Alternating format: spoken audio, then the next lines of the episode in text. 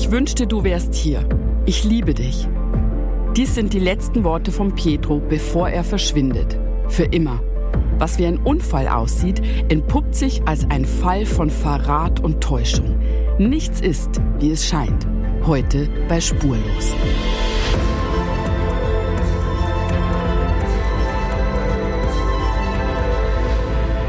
Herzlich willkommen in der ersten Folge meines Podcasts Spurlos. Ich bin total aufgeregt und äh, alleine aufgeregt sein und alleine erzählen macht eigentlich gar keinen Sinn. Deswegen sitzt mir hier jemand gegenüber. Herzlich willkommen, lieber Lieblingskollege, Weggefährte, Executive Producer von Bitte melde dich, Michael Strasser. Hallo, das war aber eine lange Liste. Oder? Ja. Du genau. alles kannst. Ja, ich sag auch Hallo, die Frau mir gegenüber muss ich ja überhaupt gar nicht vorstellen. Ich meine, ich kennt ja fast jeder, weil du schon an fast jede Tür geklingelt hast in ich Deutschland. Ich aber schon vorgestellt werden. Ja, Julia Leischig ist dein Name. Du suchst seit sehr lange vermisste Menschen, ja. äh, seit über 18 Jahren äh, und daher kennt man dich aus dem Fernsehen. Genau. Erklär uns du doch bitte, was wir hier tun, was wir mit diesem Podcast eigentlich erreichen wollen, was wir hier erzählen. Ja, seit 18 Jahren suchen wir vermisste Menschen und in dieser Zeit haben wir unglaublich viele Zuschriften bekommen. Über 70.000 sind es mittlerweile, die sich ja. bei dir, Julia, gemeldet haben mit der Bitte mhm. um Hilfe. Und wir haben bisher bei Bitte melde dich, was wir sonst machen, nur einen ganz kleinen Bruchteil davon erzählt und ganz besondere, spannende, emotionale, rätselhafte, mysteri rätselhafte mhm. mysteriöse Fälle, die wir dort nicht erzählt haben, wollen wir hier erzählen. Wir versuchen auch zu helfen. Das gelingt uns manchmal, manchmal gelingt es uns ja, nicht. Nicht jede Geschichte geht gut aus. Manche bleiben einfach auch offen. Das muss man ganz klar sagen. Und genau deswegen wollen wir auch zu allem sehr gerne auch eure Meinung mhm. hören. Mhm. Wir brauchen manchmal auch Input oder hören uns gerne an, was ihr dazu zu sagen habt zu den einzelnen genau. Geschichten. Ich finde es auch sehr wichtig zu erwähnen, dass es natürlich alles wahre Geschichten sind. Richtig. Die Betroffenen kommen zu Wort? Die Betroffenen kommen zu Wort, mit denen haben wir gesprochen und das werden wir gleich auch hören. Genau, und wir sind natürlich sehr nah dran an den Geschichten und haben alles recherchiert. Unsere erste Geschichte, die mhm. spielt in Italien und bevor wir dazu kommen, Julia, du sprichst ja Italienisch. Ja. Warum eigentlich? Also zum einen, weil meine Eltern immer mit meiner Schwester und mir nach Italien gefahren sind. Das war das Reiseland, war wahrscheinlich bei vielen meiner Generation so. Mhm. Rauf und runter den Stiefel. Und äh, ganz lustig, eigentlich meine einprägsamste Erinnerung, weil die mit Angst verbunden war, ist die Rückfahrt über den Brenner, weil meine Eltern immer okay. mehr Wein mitnehmen wollten, als erlaubt war.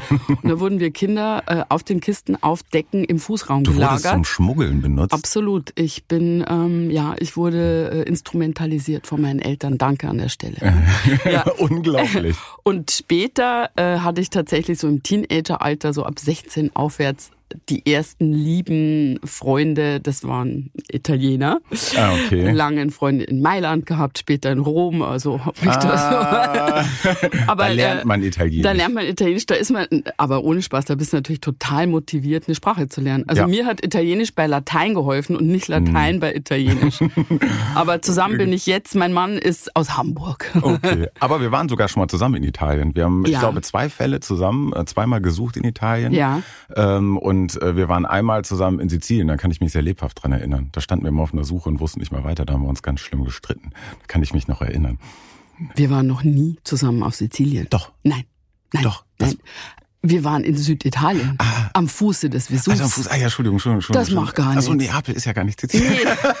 Ja, meine Damen und Herren, Sie sehen hier oder okay. hören hier den Executive Producer eines weltweiten Formats. Ja, aber man muss sagen, man fliegt da ja immer irgendwo hin. Ja, aber das war ja keine Insel, das war ja der Stiefel. Ja, das ist richtig. Wir aber dafür kann ich mich an gar keinen Streit erinnern. Doch, doch, doch. Wir waren, äh, wir waren, es war irgendwo nachts. Wir waren bei irgendeinem Menschen, der uns einen Tipp gegeben hat und wir haben uns darüber gestritten, wie wir äh, weitermachen sollen. Ehrlich? Ob wir noch in, ich wollte in der Nacht noch irgendwo hinfahren. Ich weil, natürlich nicht.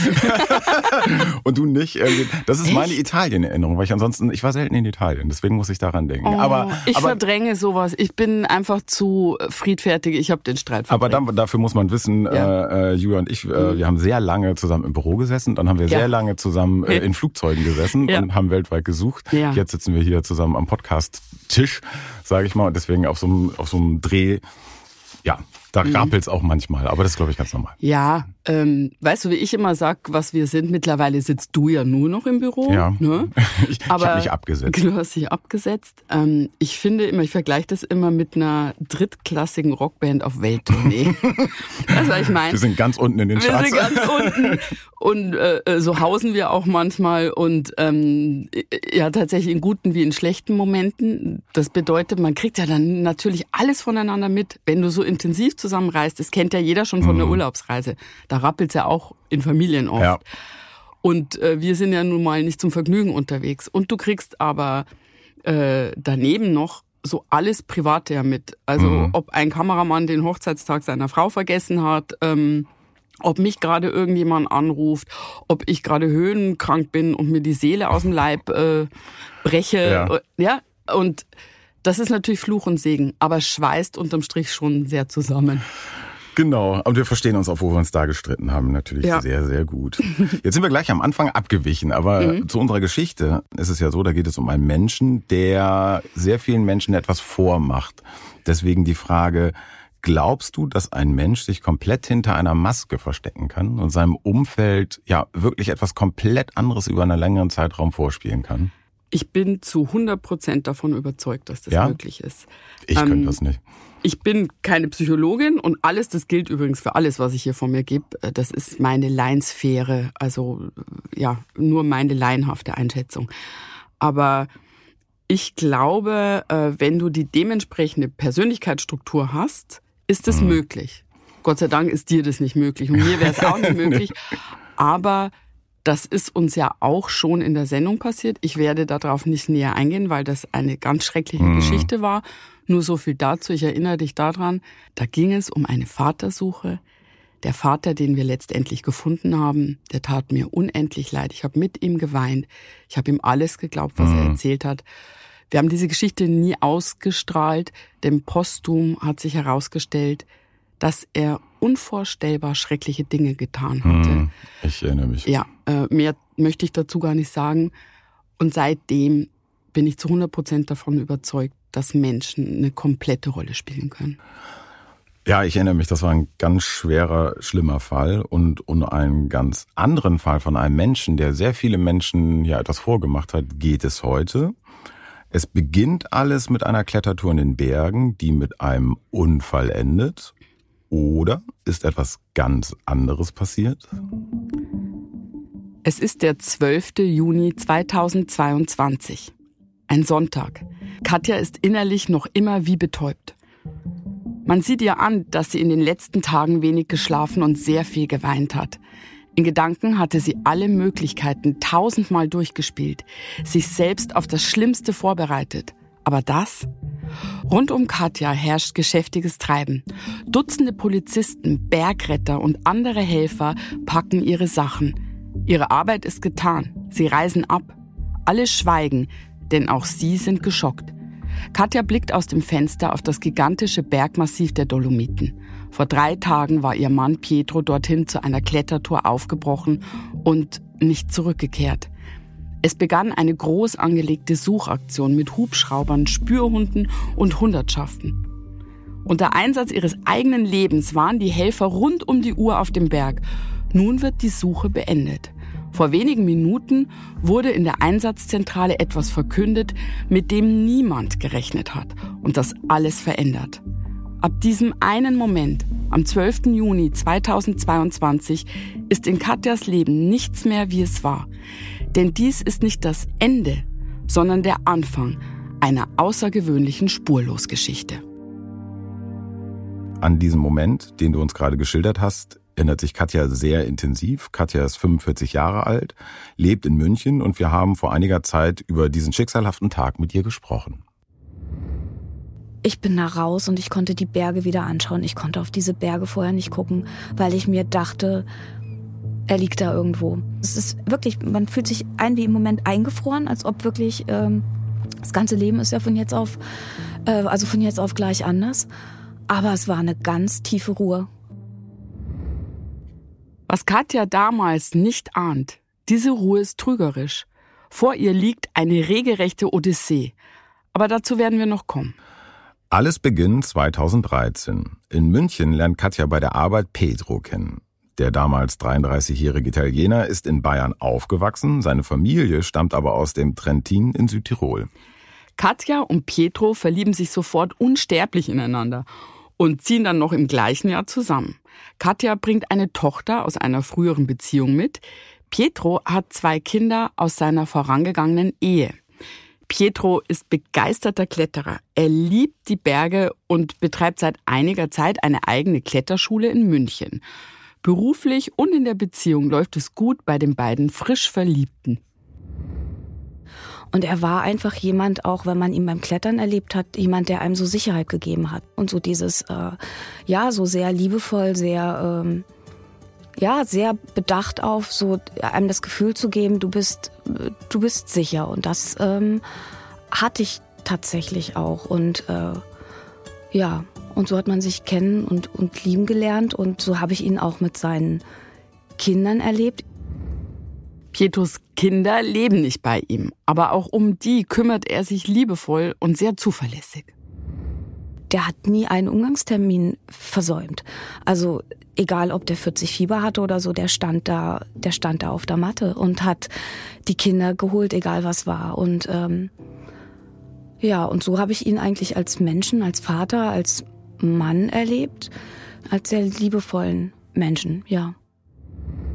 Ja, es wird sich aber noch herausstellen, dass Pietro nicht wirklich der zuverlässige, liebende Mann ist, von dem hier mhm. die Rede ist. Das kann man schon mal sagen. Katja ist auf jeden Fall in Pedro verliebt und bald wird klar, die beiden wollen heiraten. Im November 2020 ist es dann endlich soweit. Das war eine Corona-Hochzeit.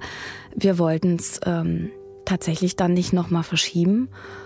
Es war dann eigentlich auch egal, dass es relativ klein war. Ihm war halt wichtig, dass die Kinder dabei waren. Und das haben wir auch so timen können. Ja, und es war eigentlich eine kleine, aber eine sehr schöne Hochzeit. Das Paar ist glücklich. Zumindest empfindet es Katja so.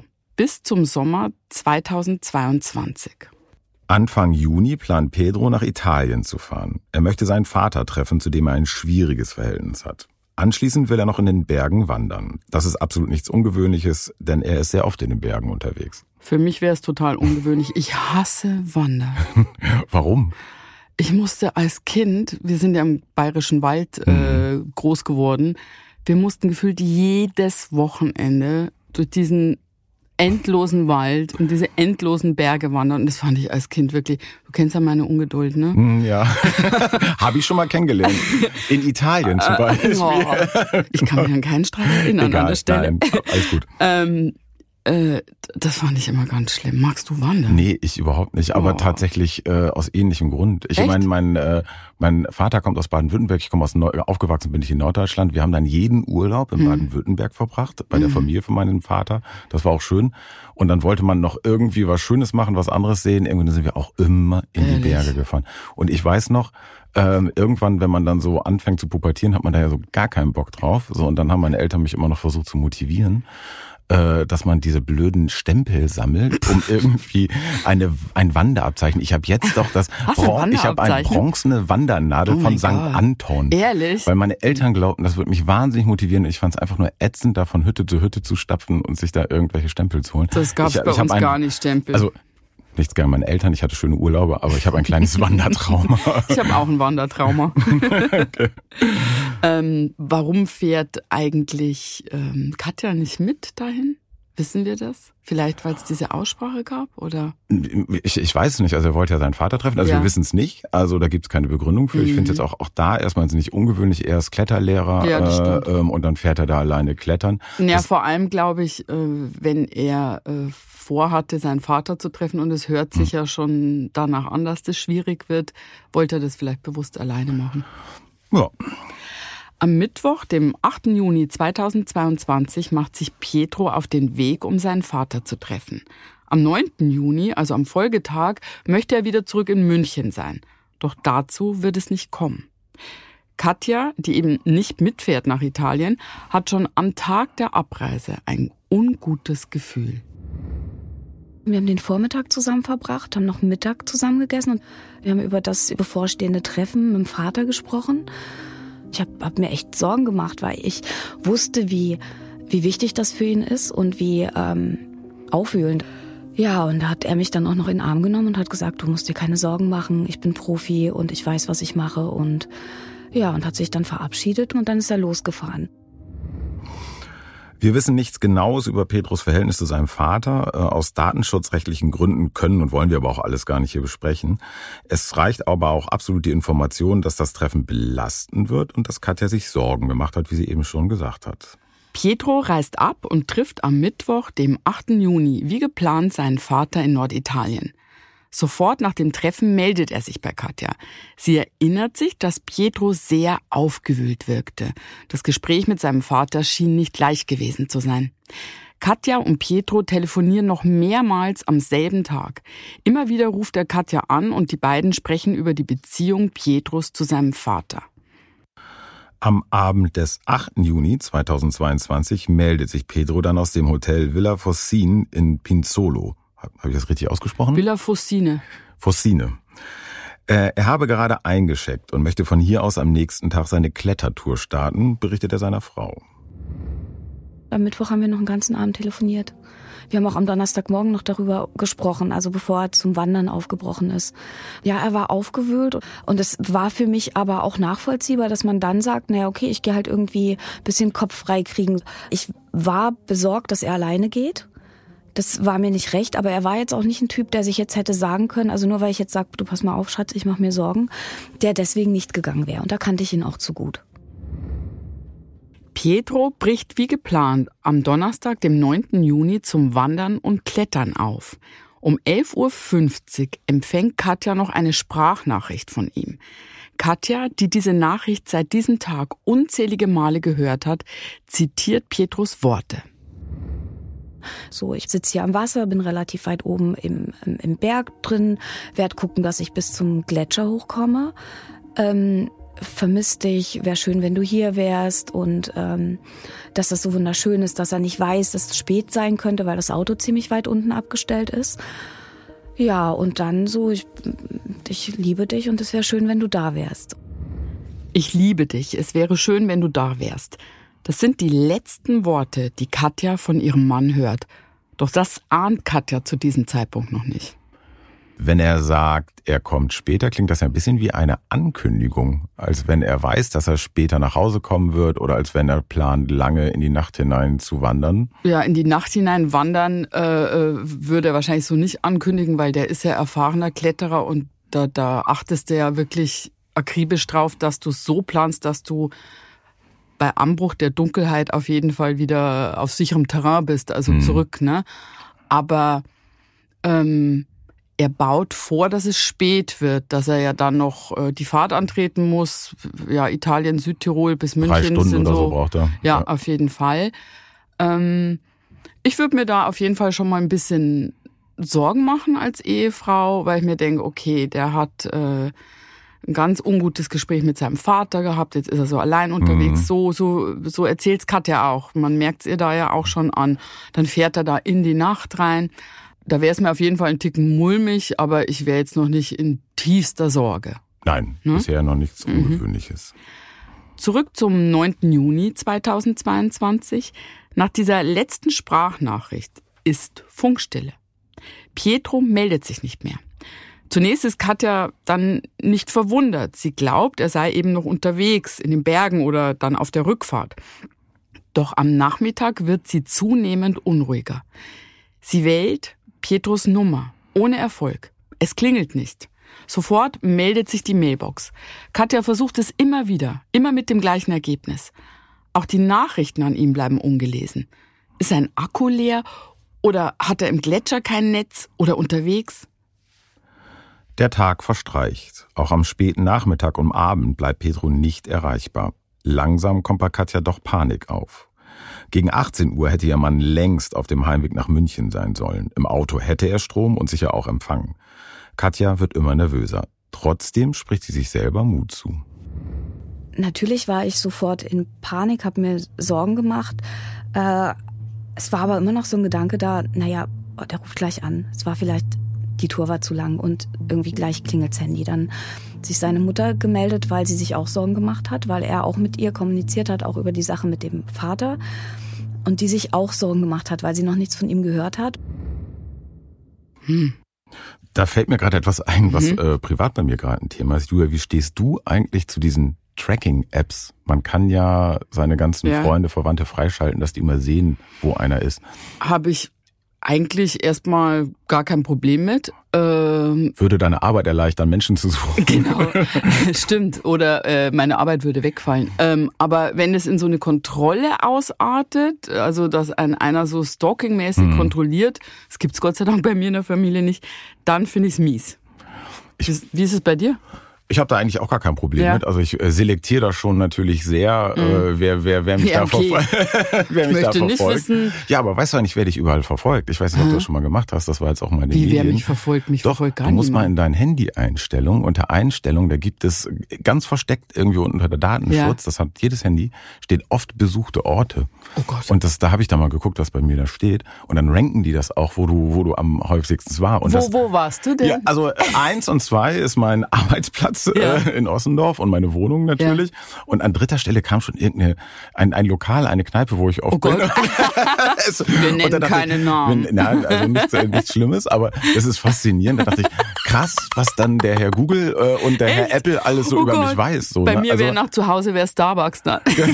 Genau, ja, stimmt. Echt? Ja. Aber das ist sowieso mm, mit den mit den Handys, ne? Das ist Fluch und Segen. Mhm. Ähm, mein absoluter Horror ist, dass das, das hat ja auch jeder, dass du Angst hast, dass das Handy noch an ist oder dass mhm. du nicht richtig aufgelegt hast. Oh Gott. Da habe ich eine Geschichte und die ist wirklich einer Freundin, nicht mir passiert, aber da wird mir immer heiß und kalt, wenn ich die erzähle. Ähm, die hat mit ihrem Freund Schluss gemacht, der war in der Familie eigentlich sehr gut gelitten, hat sich mit der Mutter super verstanden. Der hat dann nochmal angerufen und sie hat ihm nochmal gesagt, nein, es ist wirklich Schluss und hat dann vermeintlich aufgelegt oh, und war mit ihrer Mutter im Zimmer. Und dann hat diese arme Mutter, eigentlich um die Freundin so ein bisschen aufzubauen, weißt du, hat die oh richtig Gott. abgeledert oh über den und hat dann gesagt, der war eh nicht gut genug für dich und so.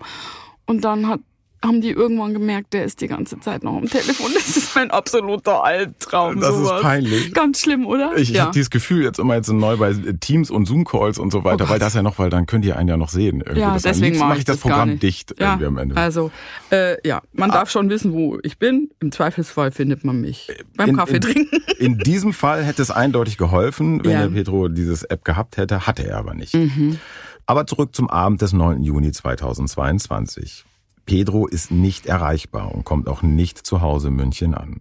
Die Stunden verstreichen und es wird immer dunkler. Ist Pedro beim Wandern etwas zugestoßen? Liegt er da draußen in der Kälte? Um zwei Uhr nachts will Pedros Mutter nicht mehr länger warten und ruft die Polizei in Südtirol an. Eine groß angelegte Suche beginnt. Am Morgen erhält Katja dann unzählige Anrufe von verschiedenen Rettungskräften aus dem Trentino. Sie bitten um Informationen für die Suche. Wo wollte Pedro starten? Welche Route wollte er nehmen? Und wann genau kam die letzte Nachricht? Ja, Katja ist innerlich wie betäubt. Alles kommt ihr vor wie in einem Film, der an ihr vorüberzieht. Was ist mit Pietro geschehen? Die Ereignisse überschlagen sich jetzt. Sechs Uhr morgens, vier Stunden nachdem die Mutter Pietro vermisst gemeldet hatte, klingelt erneut das Telefon. Es meldet sich ein Polizeibeamter. Wir haben den Wagen ihres Mannes auf einem Parkplatz am Val Genova, dem Tal der Wasserfälle, gefunden. Katja wird schlagartig klar, Pietro ist tatsächlich von seiner Klettertour am Tag zuvor nicht zurückgekehrt. Katja weiß nicht, was sie denken oder fühlen soll. Nur eines ist sicher. Sie will vor Ort sein. Hastig packt sie einige Kleidungsstücke. Dann macht sie sich auf den Weg. Ihr Vater fährt sie nach Carisolo. Von dort aus koordinieren die Rettungskräfte die Suche nach ihrem Pietro, nach ihrem Mann. Katja wird in demselben Hotel untergebracht, in dem ihr Mann die Nacht zuvor vom 8. auf den 9. Juni 2022 verbracht hat. In der Villa Fossin in Penziolo. Dort wird sie bereits erwartet. Das war schrecklich. Also in das Hotel zu kommen und zu wissen, hier, hier war er, das war ganz schrecklich. So die Gedanken, das galoppiert ja so, also so, oh Gott, und jetzt bin ich, vielleicht war er hier das letzte Mal und wer weiß und, und so. Und ähm, es gibt auch Überwachungsbilder, als er das Hotel verlässt. also als er ausgecheckt ist. Die dann zu sehen, das war auch schlimm. Also weil dann sofort im Kopf ist, oh Gott, vielleicht ist das das allerletzte Bild von ihm. Also vielleicht ist das dieses Bild, da wie er da aus diesem Hotel geht, das, also da, das, das ist ganz Wahnsinn, was da so der Kopf äh, macht. Oh Gott, ich kann mir das Aber gar nicht vorstellen. Das muss ein Horror sein. Vor allem, wenn du diese Bilder, das beschreibt sie ja so ein, eindringlich, wenn mhm. du diese Bilder siehst. Also dann denkst du ja, vielleicht geht der jetzt in, in, in den Tod. Ich bin, man, du bist ja auch ein Mensch, der sich gut in Dinge reinsteigern kann. Auch wenn ich ja. sonst eher sachlich bin, kann ich das gut. Wenn ich manchmal schon so denke, irgendwas oh. könnte was passiert sein, kann ich mich ja. da gut reinsteigern. Ja. Und hier hat man ja nun, also ist es ja Fakt jetzt. Ja, ich wäre da schon äh, kopflos, glaube ich. Panisch. Ja. Es ist Samstag, der 11. Juni 2022. Hinter Katja liegt eine Horrornacht mit wenig Schlaf. Schon bei Sonnenaufgang sind die Retter wieder im Einsatz und Katja verlässt das Hotel. Und dann am nächsten Morgen, man kommt raus, man sieht, man sieht das, man sieht ja das Gebiet, wo er, wo er verschwunden ist. Man sieht auch da, sind die Hubschrauber schon drüber gekreist und, und mir hat das so wehgetan. Es war dann auch unglaubliches Wetter. Das unfassbar, wenn dort die Sonne aufgeht und dann wird erst oben diese, diese, diese Gesteinsbrocken werden angestrahlt. Das ist wunderschön. Und man guckt drauf und man denkt sich bloß, boah, mir bricht gerade das Herz. Und ähm, wie geht's ihm da? Was, was, wo, wo ist er da? Hoffentlich finden die ihn. Das ist riesig. Wie, wie, wie, wie, wie, wie wollen die überhaupt? Wo will man da ansetzen? Ja, wenn Katja damals gewusst hätte, was wirklich geschehen ist, wären ihre Gefühle und die Gedanken sicher ganz anders gewesen. Am Tag zwei nach dem Verschwinden macht sie sich aber zunächst voller Sorge auf den Weg in die Einsatzzentrale der Rettungskräfte in Carisolo. Es war so eine Einsatzzentrale, es war die, so eine, eine kleine Feuerwehr, es ist ja eigentlich auch ein kleiner Ort, wo alles zusammengelaufen ist. Also der ganze Parkplatz, der sonst eigentlich leer ist, war dort voller Einsatzfahrzeuge. Die Karabiniere haben sich dort versammelt, die Rettung, die Rettungsstaffeln haben von dort ihren Einsatz geplant. Es waren insgesamt fünf äh, Hundestaffeln alleine im Einsatz. Die Hubschrauber sind ständig gestartet, die sind mit Hundertschaften in den Berg rein, in den Gletscher rein. Und da ist es erstmal gesagt. Also wo man das dann auch gesehen hat, da war dann wirklich der Punkt, wo man, wo man gedacht hat, boah, das ist ernst, das ist richtig ernst. Über 100 Rettungskräfte sind im Einsatz. Bergretter, Cabanieri, Hundestaffeln. Die Retter werden nonstop in den Gletscher geflogen und durchkämmen das gesamte Gebiet, in dem man Petro vermutet. Das Gelände ist gefährlich. Die Retter riskieren dabei ihr eigenes Leben. Ja, Katja stellt man derweil eine Psychologin zur Seite, die Deutsch spricht und die für sie alles übersetzt. Diese Psychologin weicht nicht mehr von Katjas Seite und versucht ihr die Angst zu nehmen immer, wenn ein Team reingekommen ist, dann man war ja panisch und wie brechen die das jetzt ab? Und sie hat gesagt, nein, pass auf, beruhig dich, äh, da geht gleich das nächste Team wieder hoch. Puh. Wenn man das so hört, jetzt hm. reden die aber die ganze Zeit ja nur von einem Unfall. Man kann ja auch in eine andere Richtung denken. Hm. Ähm, du meinst Selbstmord? Er war aufgewühlt, hatte irgendein Gespräch mit dem Vater. Das ist ja hm. durchaus etwas, was sein kann. Absolut ist es auch eine Option, wobei man sagen muss, äh, es ist keine Depression bekannt in der Vergangenheit oder irgendwas mhm. in der Richtung. Ne? So viel wir wissen, so viel wir recherchiert haben. Ich meine, wir hatten ja auch viele Aufruffälle bei Bitte melde dich und da ja. gab es letztendlich bei den Menschen, wenn es aufgelöst wurde, ja nur verschiedene Möglichkeiten. Entweder kamen sie wieder nach einer Zeit, äh, weil irgendwas anderes dahinter steckte. Es war leider Selbstmord oder es war ein Verbrechen. Ja. Ähm, du meinst, wenn wir so Aufruffälle gemacht Aufruffälle. haben, wenn jemand spurlos verschwunden war. Wir haben ja immer ab und zu mal um Hilfe hm, gebeten ja. Äh, und das war immer das, was rauskommt und da war Selbstmord neben Verbrechen leider auch äh, mhm. tatsächlich sehr häufig. Ja, aber eben auch manchmal Verbrechen. Gott sei Dank war das die Ausnahme. Ich kann mich an einen sehr spektakulären Fall leider erinnern. Da war eine Mutter spurlos verschwunden. Ich möchte das jetzt auch nicht näher benennen, weil ich die Angehörigen gerne äh, in Frieden lassen möchte, ähm, dass die nicht behelligt mhm. werden. Aber da haben die Kinder nach der Mutter gesucht. Ich glaube, da gab es auch noch Überwachungsbilder vor einem EC-Automaten. Ah, oh Gott, ich weiß, welchen Klingelt's du meinst. Bei dir? Ja, ja. Und ähm, wir waren dort auch vor Ort und es hat sich Jahre später herausgestellt, dass der Vater die Mutter umgebracht ja. hat und dass die Mutter unter dem Haus begraben hm. bzw. einbetoniert war. Oh. Ja, das ist auch ein möglicher Ausgang von spurlos verschwundenen Geschichten. Ähm, das spricht hier Gott sei Dank bisher gar nichts dafür. Nein. Mhm. Aber die Theorie mit dem Selbstmord, das sprechen auch die Rettungskräfte an. Mhm. Man hat mich immer wieder gefragt, können Sie sich vorstellen, dass Ihr Mann freiwillig gegangen ist? Und äh, wie schon geschildert, Pietro war ein hingebungsvoller Vater. Und ich habe gesagt, wenn der Eilenhallen Knochen hat, kriegt er diesen Berg runter. Also äh, nein, der ist nicht freiwillig gegangen. Also ja, verlässt ein Mann vielleicht eine Frau, ja, aber der wäre niemals von seinen Kindern weg. Hm. Freiwillig gegangen kann ja jetzt wiederum auch zwei Sachen heißen. Also freiwillig gegangen, ich bin freiwillig gegangen im Sinne eines tragischen Selbstmords. Ja, Aber stimmt. freiwillig, freiwillig gegangen, die Formulierung mhm. implementiert ja so ein bisschen, sind sie sich sicher? Also, oder mhm. ist er mhm. einfach weg? Ja, verstehe, dass er sich abgesetzt hat. Mhm. Ähm, ja, das steht beides im Raum. Ähm, was ich auch wirklich bemerkenswert finde, ist, was ja immer an der Stelle anscheinend passiert, aber da wird ja gerade ein riesen Aufwand betrieben, mhm. um den zu finden. Das beschreibt sie ja auch. Ja. Äh, da setzen die Himmel und Hölle gerade in Bewegung. Ne? Aber das ist ja auch irgendwie so ein bisschen beruhigend, dass das so automatisch passiert. Da fragt keiner, wer das ist, wann das ist. Äh, da wird sofort der Hubschrauber äh, gestartet. Absolut. Das ist äh, ja. beeindruckend auch. Alle sind auf dem Bein. Ja, alle sind auf dem Bein. Den ganzen Samstag über suchen die Retter das Gletschergebiet ab, doch ohne Erfolg. Von Pedro fehlt weiter jede Spur.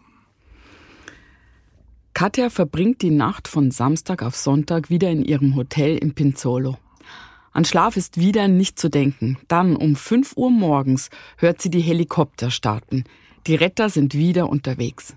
Katja ahnt an diesem Morgen noch nicht, dass dieser Tag ihr Leben auf den Kopf stellen wird dass ihr Mann verunglückt sein könnte, darauf versucht sie sich jetzt seit Tagen einzustellen.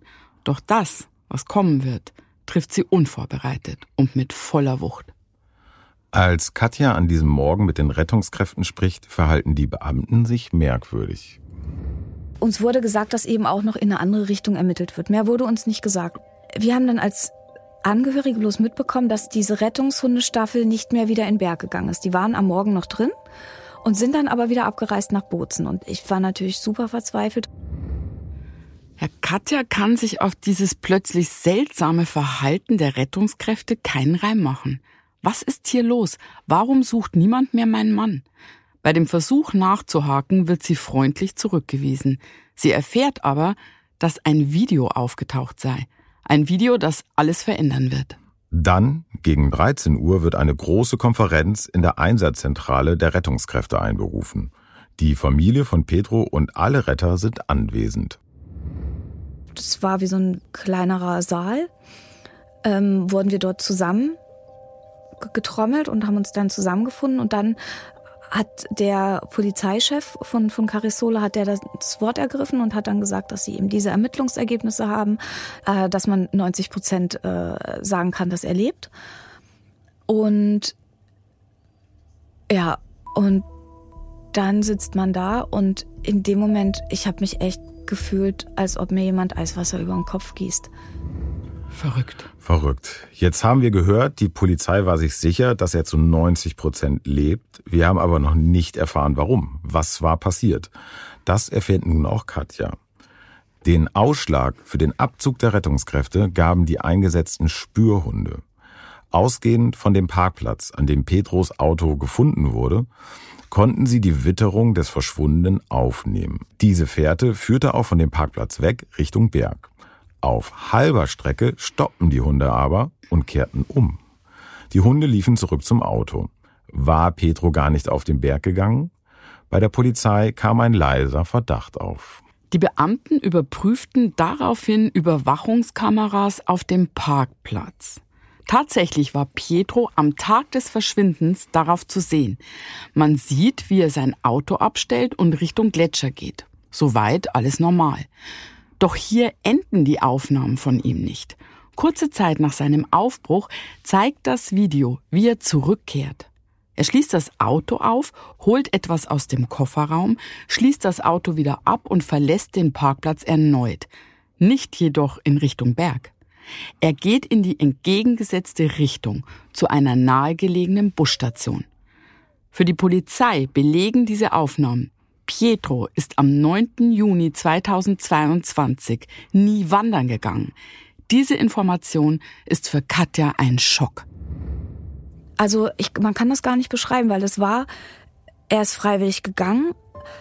Es ist natürlich, es ist eine ungeheure Demütigung. Also auch vor, vor den ganzen Rettern, da sind zum Teil, die sind auch aufgesprungen und rausgegangen, weil die sind, haben ja tagelang Tag und Nacht gesucht.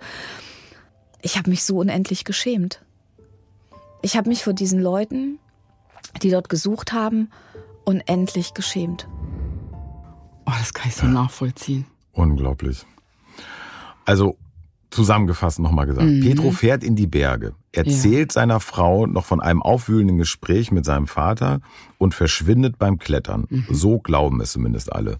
Von Freitag bis Sonntag versuchen etwa 100 Rettungskräfte, Petro in dem Berg zu finden. Sie riskieren bei diesem Einsatz zum Teil ihr eigenes Leben, verbringen sogar die Nacht im Gletscher. Und dann stellt sich das heraus. Ja. Da ist es echt ein Hammer, ne? Ja. Also ich, was man ja jetzt schon sagen kann, die Videoaufnahme beweist, er ist nicht auf den Berg gegangen. Das beweist aber auch eine gewisse Böswilligkeit oder ein bisschen, es war ein Plan. Auf jeden Fall planerisches äh, Verhalten. Meinst du, meinst du, dass er wirklich noch überlegt hat, er geht ein Stück in die Richtung und wieder zurück, weil er schon gedacht hat, ich werde ah. verschwinden und man wird mich suchen? Wie meinst du es jetzt? Also wenn er vielleicht schon sogar so weit gedacht hat, ja. äh, Hunde nehmen die Fährte auf oder ich werde ah. beobachtet, ich treffe andere Wanderer, ich muss, ja. ich brauche irgendwie einen Nachweis, dass ich gesehen werde, dass ich Richtung Berg gehe. Ja klar, sonst macht das ja gar keinen Sinn, weil er hatte das ja vor, dann hätte er gleich sein Kram da aus dem Kofferraum genau. nehmen können und losgehen können. Und ich glaube, das klingt für mich nach einem totalen Plan des Ganzen. Ja. Also als wenn er sich das so überlegt hat, es so zu machen. Ja, planerisches Verhalten sagt ja. man dazu. Vorsätzliches. Vorsätzliches. Mhm. Jetzt mal abgesehen von dem moralischen Punkt ist ja die Frage, ähm, wenn er es geplant hat, nehmen wir mhm. das einfach mal an, ähm, darf man das? Darf man das, äh, äh, darf man einfach beschließen, ich täusche vor, dass ich verschwinde? Ich, du hast doch Jura studiert, Julia, das ist lange her, aber ich weiß es. Äh, äh darf man eigentlich seinen eigenen Tod vortäuschen oder sein eigentliches Verschwinden oder ist das strafbar? Keine Ahnung, ich bin ja zum Fernsehen gegangen. warst du, ach deswegen, warst du so schlecht in Jura? Nein, Nein äh, Spaß beiseite. Also, ähm, ich glaube, es ist so, ähm, grundsätzlich den Tod an sich vortäuschen darf man. Ich wüsste jetzt nicht, was rechtlich dem entgegenstünde. Aber sämtliche Umstände, die damit verbunden sind, das heißt, du entziehst dich dem Staat, indem du ja keine Steuer mehr zahlst. Ähm, du tust je nachdem so, als würde eine Straftat vorliegen. Du fälschst vielleicht irgendwelche Urkunden. Also alles, was damit zu tun hat, was du wahrscheinlich irgendwie tun musst, um ja deinen Tod vorzutäuschen, da tangiert es Strafrecht und mhm. andere Rechtsgebiete, wo du dich dann auf jeden Fall strafbar machst. Ne?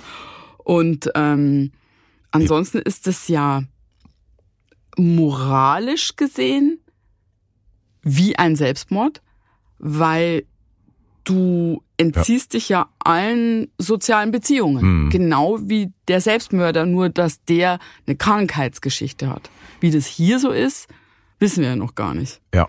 Aber Tod vortäuschen an sich, äh, Halbwissen, Jura, Julia Leischig, ja. darf man, aber man wird auf jeden Fall trotzdem irgendwie mit dem Gesetz in Konflikt kommen. So würde ich es jetzt mal sagen. Aber die ganzen Kosten, die da verursacht sind, ich glaube, irgendjemand muss ja die ganzen Bergretter und Hunde und so weiter bezahlen. Ja, wenn also, sie dich finden, zahlst du die. Wenn, wenn sie dich finden, zahlst du die. Aber hallo. Okay, ja, man hat sich dein Jurastudium ja schon rentiert. Wie viele Semester hast du eigentlich studiert? Äh, zu viele. so richtig wohl habe ich mich erst beim Fernsehen gefühlt. genau, aber die, die rechtlichen Fragen stehen natürlich mhm. auch im Raum. Genau, und weil es Menschen gibt, die sich damit viel besser auskennen, haben wir genau das Rechtsanwalt Niklas Klarmann aus Münster gefragt. In 99 Prozent solcher Fälle zahlt am Ende der Steuerzahler solche Suchaktionen. Also die Kosten können dem Verursacher nur in absoluten Ausnahmefällen in Rechnung gestellt werden, wenn er diese Suchaktion explizit zum Ziel hatte. Also wenn er sich zum Beispiel einen Spaß daraus gemacht hat, jetzt der Polizei den eigenen geplanten Suizid zu melden und damit wissentlich so eine Suchaktion verursacht hat. Das muss aber einwandfrei bewiesen werden. Ja, guck mal, Julia. Ja. Da, äh, hat sich das doch gelohnt, dein Jurastudium. Oder? Du lagst ja gar nicht so falsch. naja, geht. Aber zurück zum 11. Juni 2022. Pietro bleibt spurlos verschwunden. Katja versucht, den Schock zu verarbeiten. Sie fährt zurück nach München. Dort warten schon Freunde, die in den kommenden Tagen nicht mehr von ihrer Seite weichen. Rund um die Uhr wechseln sie sich ab, um Katja beizustehen. Und Katja versucht, einfach ihre Gefühle zu ordnen. Mein Mann ist für mich da in Carisolo, da in diesen Bergen ist er für mich gestorben. Also es ist ja so, man ist ein Trauerprozess, der da, der da beginnt, ein ganz schwieriger tatsächlich, weil weil man um jemand trauert, der weg ist, also der wirklich weg ist aus dem Leben, der diese Entscheidung aber freiwillig getroffen hat. Man ist ja eigentlich nicht mal eine Erklärung wert, man ist nicht mal ein Abschied wert und man sitzt dann so vor so seinem, seinem Scherbenhaufen. Ja, man weiß gar nicht, was man da fühlen soll. Trauer, Wut. Ich, was meinst du? Ja, ähm, auch im Sinne des Wortes wahrscheinlich eine unglaubliche Enttäuschung. Also ich glaube schon, dass man das Gefühl hat, eine Täuschung hat ein jähes Ende. Weil man muss ja alles in Frage stellen, auch was vorher war. Genau. Ja. Weißt Dann, das lässt auch dieses, äh, dieses Verabschied, macht dir keine Sorgen, mm. ich komme später. Alles also in einem anderen Licht. Anders in, alles im anderen Licht. Ja. Weil wir, jetzt gehen wir davon aus, es war geplant. Ja. Ähm, aber eine Sache, zumindest gibt es hier ja die Möglichkeit, dass er es geplant hat, aber gar nicht geplant hat, ganz zu verschwinden. Wie meinst also, du das? Also rein theoretisch, nur mal jetzt, es verschiedene Theorien, was ja. möglich ist. Also er könnte ja durchaus, er wollte hintergehen, er wollte was vortäuschen. Nehmen wir mal an und mhm. wirklich Spekulation, ich weiß nichts. Äh, er hatte eine Affäre und wollte ah. sagen, ich brauche irgendwie Freiraum. Ich erzähle, ich gehe zum Wandern, ich gehe zum Auto, ich gehe vom Auto weg. Also er hatte äh, einfach nur ein Date. Der hatte ein Date. So, der ist mhm. einfach weg und der Plan war gar nicht länger zu verschwinden. Mhm. Äh, und dann könnte ja theoretisch an der Stelle alles Mögliche passiert sein. Ah, dass er dann in irgendwas entweder reingeraten ja. ist oder dann verunglückt ist hm. oder naja, verunglückt in den Bergen ja nicht, weil er ist ja mit dem Bus weggefahren. Aber es kann ihm dann trotzdem was zugestoßen sein?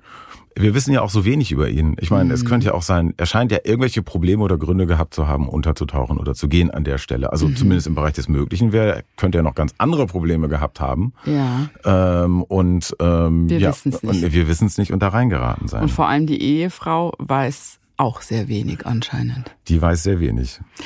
Und tatsächlich Katja entdeckt dann in ihrer Wohnung immer mehr Hinweise darauf, dass ihr Mann seinen vorgetäuschten Tod in den Bergen schon seit vielen Wochen vorbereitet hat. Und dann findet man natürlich immer mehr heraus. Und wenn man dann sieht, wie kaltblütig das geplant ist, da reißt es einem erstmal einen Boden unter den Füßen weg. Wenn man dann so einen, so so einen handgeschriebenen Plan findet, wo er vor sich hingekritzelt hat, wie er seine Flucht plant. Und dann steht da drauf, naja, und dann äh, gehe ich da wandern und dann verliere ich mein Handy und, äh, und dann malt da jemand noch so ein, so, ein, so ein Wandermännchen daneben. Das sind so. Da, da weiß man wirklich nicht, was, ob man lachen, weinen soll.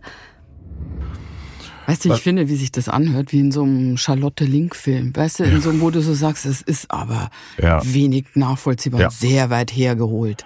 Ja, komplett. Natürlich findet sie jetzt auch noch einen Zettel, aber genau so war es ja. Genau so war es. Es war jetzt kein ausgearbeiteter Plan, aber so ein achtlos dahingekritzelter Zettel, äh, wo er tatsächlich ja das alles geplant hat. Also man ist ganz sicher, er hat sich das durch den Kopf gehen lassen. Das ist wie bei so Mördern, wo man dann recherchiert und in der hm. Google-Liste plötzlich findet, ah. wie vertusche ich einen Giftmord oder so. Okay. Ja, gab's alles schon.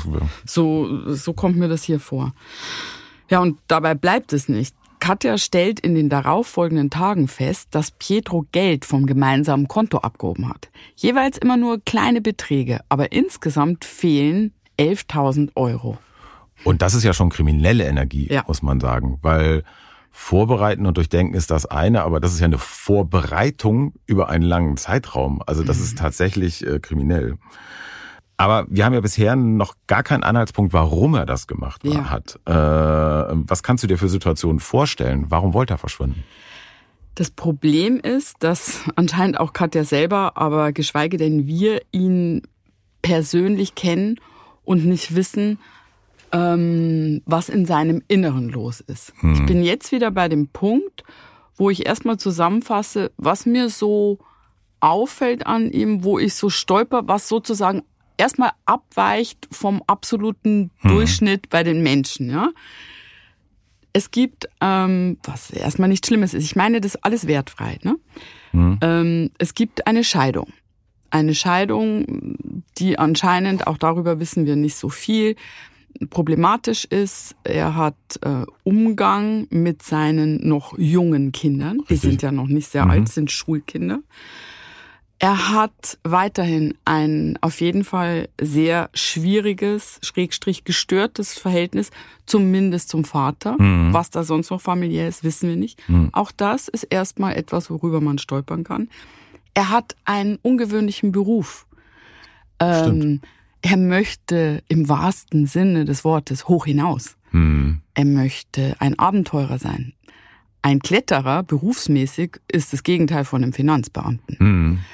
Das sind alles Dinge, die mir auffallen und wo ich den Rückschluss mache, dass er eher innerlich instabil als stabil ist. Das kann man, glaube ich, zu dem Punkt jetzt mal schon so sagen. Das stimmt. Aber mhm. ausgehend davon, dass er nicht stabil ist, mhm. was braucht es dann für eine Situation, Impuls, dass man sagt, also in mhm. der Beziehung, zumindest Katja beschreibt, ja. war jetzt nicht, Beziehung ist ja oft ein Thema, aber.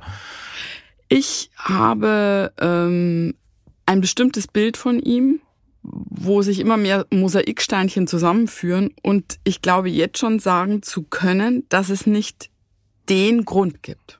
Okay. Also ich glaube jetzt nicht, er wurde von der italienischen Mafia erpresst, hat eigentlich Drogenschmuggel gemacht, musste sich jetzt absetzen oder er war im Spielcasino oder er hat noch eine Ehefrau mit drei Kindern. Das wäre irgendwie noch befriedigend. Du meinst um das gut zu erzählen. Es gibt nicht den Grund. Das ist okay. meine Befürchtung jetzt. Eine andere Frage, die in, bei diesem speziellen Fall jetzt sehr interessant ist, wenn du Katja wärst, würdest du ihn jetzt überhaupt noch suchen? Nach dem, was ich da jetzt gehört habe, und da, da kann man nicht dran rütteln, würde ich das nicht tun, nein. Mhm. Wenn ich es nicht müsste, aus irgendwelchen anderen Gründen. Aber aus meinem persönlichen Empfinden heraus, ähm, nein, das würde ich nicht tun. Die Gründe bleiben weiter im Dunkeln, warum er verschwunden ist. Fakt ist aber, Pedro meldet sich nicht und er bleibt auch verschwunden. Katja muss derweil nicht nur mit der Lüge ihres Mannes umgehen, sie bekommt auch ganz handfeste rechtliche Probleme. Ihre Wohnung ist für sie allein zu groß und zu teuer, aber den gemeinsamen Mietvertrag hat auch ihr Mann unterschrieben. Das Problem, Katja kann den Vertrag alleine gar nicht kündigen.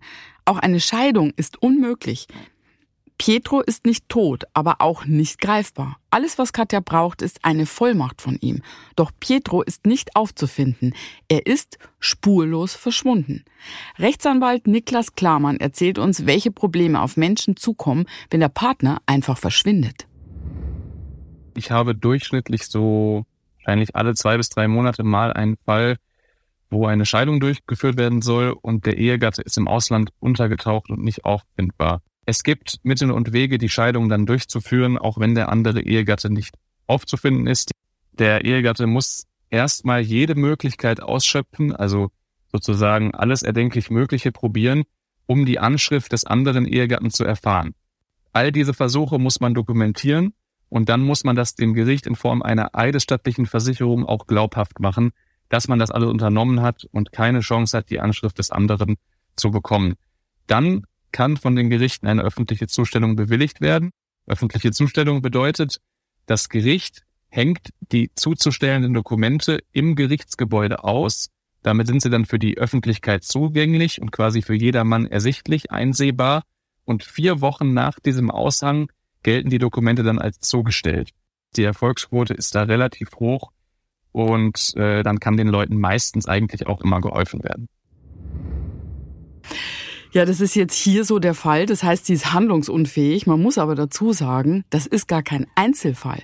Es geht ganz vielen Frauen mhm. so, manchmal auch Männern, aber in der Vielzahl sind es Frauen, dass sie dann eigentlich ähm, handlungsunfähig werden.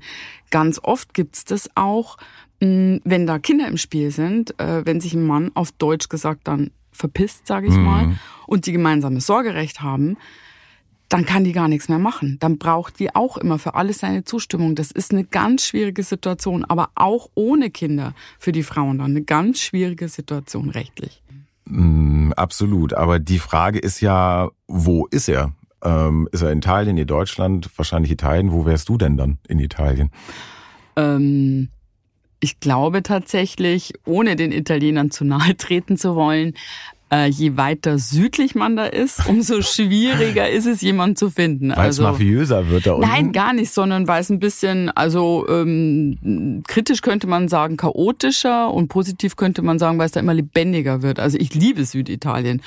Aber da geht's eben jetzt auch nicht so super geordnet zu und ähm, auch verwalterisch. Ich glaube, du weißt, wie schwierig das ist, dort hm. auch Menschen zu ja. finden. Also ich glaube, dass es dort einfacher ist, unterzutauchen, je aber weiter die, du runtergehst. Aber die Frage ist natürlich mhm. auch, ist er richtig untergetaucht? Also versteckt er sich? Oder lebt er eigentlich irgendwo ganz normal, weil er ja eigentlich gar nicht gesucht wird? Das mhm. kann man gar nicht genau sagen, ne? Das können wir deswegen nicht genau sagen, weil wir äh, die Gründe so schwierig beurteilen können. Ich finde, das hängt ja äh, miteinander zusammen. Pedro bleibt auf jeden Fall verschwunden. Es vergehen Wochen und Monate. Weiter kein Lebenszeichen. Der Sommer geht vorbei, es wird Herbst und Winter. Katja hört nichts von ihrem Mann. Doch das ist nicht das Ende dieser Geschichte. Im Winter geschieht etwas, das den Fall noch unglaublicher macht. Und Auslöser ist nicht die Polizei und auch nicht Katja selbst.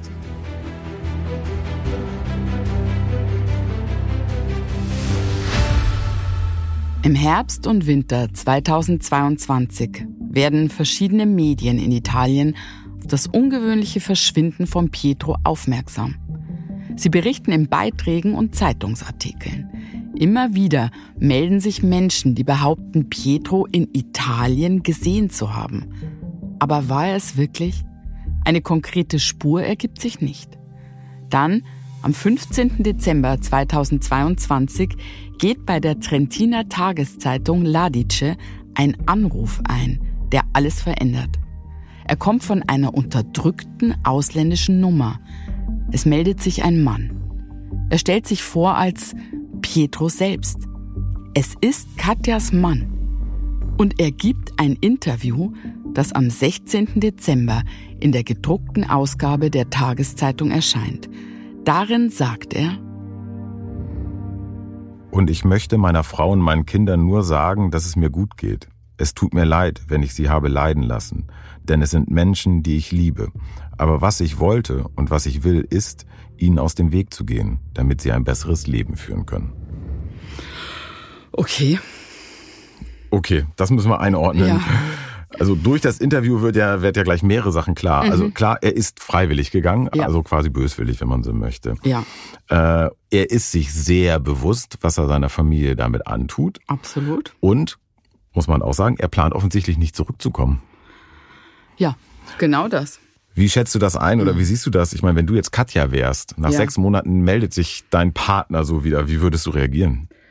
Ähm, wenn er sich in der Art und Weise melden würde, wäre ich ähm, noch böser ja. als vorher und noch enttäuschter, weil die braucht jetzt nicht irgendwelche hm, komischen Ausreden und Liebesbekundungen, die braucht äh, Unterschriften, rechtliche Handhabe und ähm, ehrlich gesagt in dem Zusammenhang auch jetzt so so pseudo-emotional irgendwas zu sagen, finde ich fast schon zynisch. Das ist wie ein Schlag ins Gesicht. Ne? Absolut. Also er faselt davon Liebe und... Ja. Also es gibt zwei Erklärungen, wo ich ihm das verzeihen würde. Okay. Erstens Todesangst, also äh, jemand wird ihm die Pistole Doch, am Kopf die Mafia. halten. Ja. Oder, und das wissen wir auch nicht, er ist ähm, pathologisch unzurechnungsfähig und irgendwie okay. schizophren oder so. Mhm. Dann kann man das alles verstehen und verzeihen. Ansonsten Ganz, ganz schlimm, ganz, ganz schlimmes Interview. Und tatsächlich wird es noch schlimmer. Kurz nach diesem Zeitungsinterview spricht Pietro ein weiteres Mal mit den Medien. Diesmal mit einem Fernsehreporter. Ein Gespräch, das auch Katja als Video dann zu Gesicht bekommt. Und dann habe ich ihn da nach sechs Monaten das erste Mal wieder gesehen. Also er stellt sich wirklich hin und sagt, naja, also das, er wusste, wie sehr er damit allen wehtut, aber es war die beste Entscheidung und ähm, der Reporter fragt ihn eben auch, warum nicht äh, nur eine kurze Zeit weg, weggehen. Und da sagt er, nee, das war für ihn keine, keine Option. Er musste das so radikal machen, damit wir sehen, dass das besser so ist. Und äh, auf die finanziellen Sachen angesprochen hat er gemeint, das wusste er. Er wusste auch, dass es Leute gab, die da Geldforderungen an ihn haben, aber finanzielle Sachen, die lösen sich schon irgendwie. Und da hat man echt keine Worte. Und ähm, es ist auch interessant, weil so wie er das ausdrückt, also ähm, der Reporter fragt ihn, ob er sich entschuldigen möchte und dann sagt er, dass er mich immer noch liebt und dass ich die beste, tollste Ehefrau bin und er hat ja alles verloren, weil er mich verloren hat. Wenn man genau hinhört, er redet nur über sich.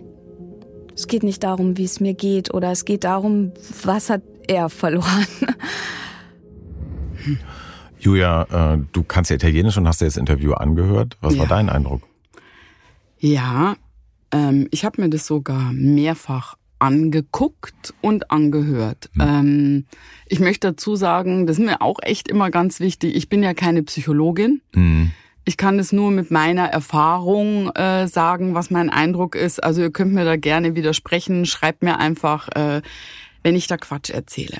Aber mh, Pietro hat erstmal ein ganz gewinnendes Äußeres. Das ist das Erste, was mhm. mir aufgefallen ist. Also er sieht überdurchschnittlich gut aus und er hat nicht nur ein gewinnendes Äußeres, sondern er möchte auch gewinnend rüberkommen. Er möchte in diesem Gespräch gefallen. Das ist mir aufgefallen. Okay.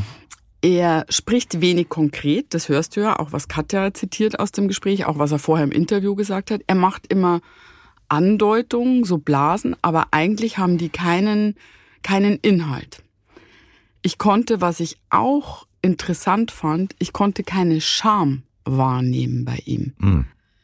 Als ihn zum Beispiel der Reporter damit konfrontiert, wie schlimm das ja alles ist, äh, merke ich, dass da keine Scham ist. Er bleibt in dieser Rolle, er möchte den irgendwie für sich einnehmen.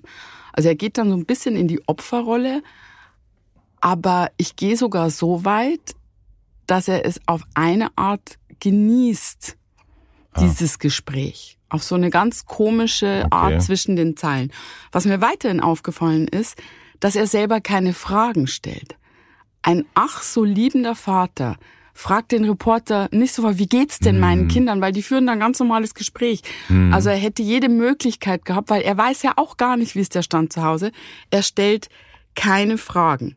Und als er dann damit konfrontiert wird, wie schlimm das doch zum Beispiel und vor allem für die Kinder sein muss, das sagt der Reporter, dass sie ja denken, dass der Papa tot ist, sagt er eben sowas wie, ja, aber dass er sich gedacht hat, dass die ja dann gut abschließen können und ein neues Leben beginnen können. Jetzt frage ich dich, wie muss jemand sein, was mhm. kommt dir da in den Sinn als Charaktereigenschaft, der sich so verhält und der vor allem sowas tun kann. Wie, wie ist so jemand? Sehr ich-bezogen würde ich es jetzt einfach benennen. Also der, der, der ist das Zentrum der Welt. Genau. Und deswegen ähm, ist Pietro für mich tatsächlich, und dieser Ausdruck wird heute leider inflationär gebraucht, wo er gar nicht stimmt. Für mich ist er eindeutig, hat er eine Persönlichkeitsstörung, eine narzisstische Persönlichkeitsstörung. Und äh, das ist tatsächlich ein Thema, mit dem ich mich sehr befasse. Für mich ist Pietro nicht dieser typische männliche Narzisst, dieser offene Narzisst wie so ein Donald Trump. Weißt du, mhm, was ich meine? Ja, ja so ein Größenwahnsinniger. Ja, jeder sieht. Genau, sondern etwas anderes. Für mich ist er ein verdeckter Narzisst. Das gibt's eigentlich mehr bei Frauen, aber manchmal auch bei Männern. Ich will dir auch sagen, warum. Wenn okay. man da die, die Eigenschaften des verdeckten Narzissten ähm, zusammennimmt, dann sind es immer Menschen, die erstmal ähm, am Anfang sehr charmant sind, sehr gewinnend und wirken auch oft so richtig äh, aufopferungsvoll. Mhm. Ähm, in Wirklichkeit sind sie aber innerlich sehr instabil. Dazu hatte ich schon was gesagt, zu mhm. diesem Gefühl, dass er instabil ist und äh, sehr zerrissen. Sie sind oft schamlos. Ich habe bei mhm. ihm keine Scham äh, gespürt. Sie sind oft berechnend. Sie wollen oft in Wirklichkeit etwas Besonderes sein. Und die wichtigste Eigenschaft des Narzissten ist die fehlende Empathie. Mhm. Ja. Ein echter Narzisst kann sich nicht ins Gegenüber hineinversetzen. Er weiß zwar, wie man das tut, er gibt es auch vor, er spielt es auch vor, hm. aber er kann es nicht. Und deswegen fällt es auch dem verdeckten Narzissten so einfach, Brücken hinter sich abzubrechen. Mhm. Er fühlt es einfach nicht.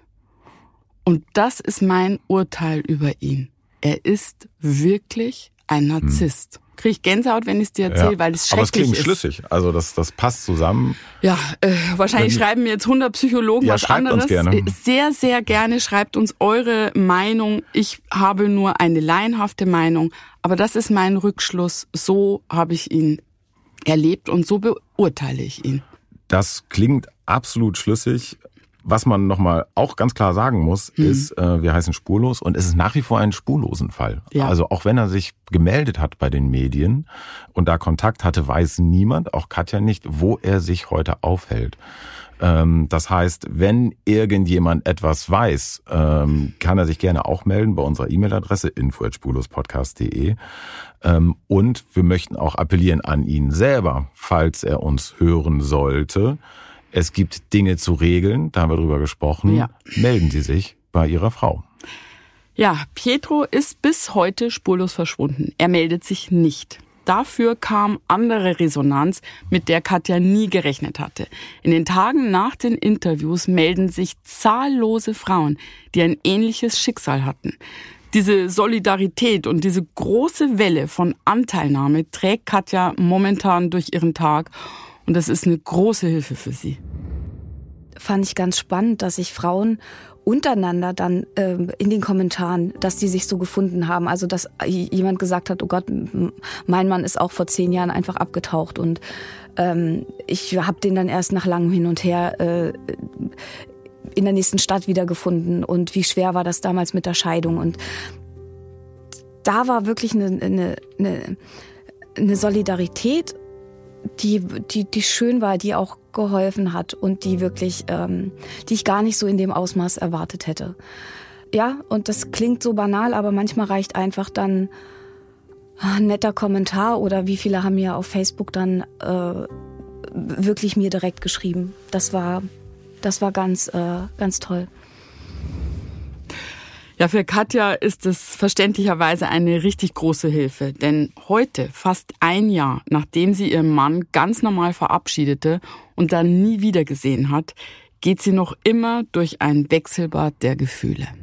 Das ist ja wie so ein Wust am Anfang und da hinzuschauen und, und auch zu akzeptieren, es darf alles sein.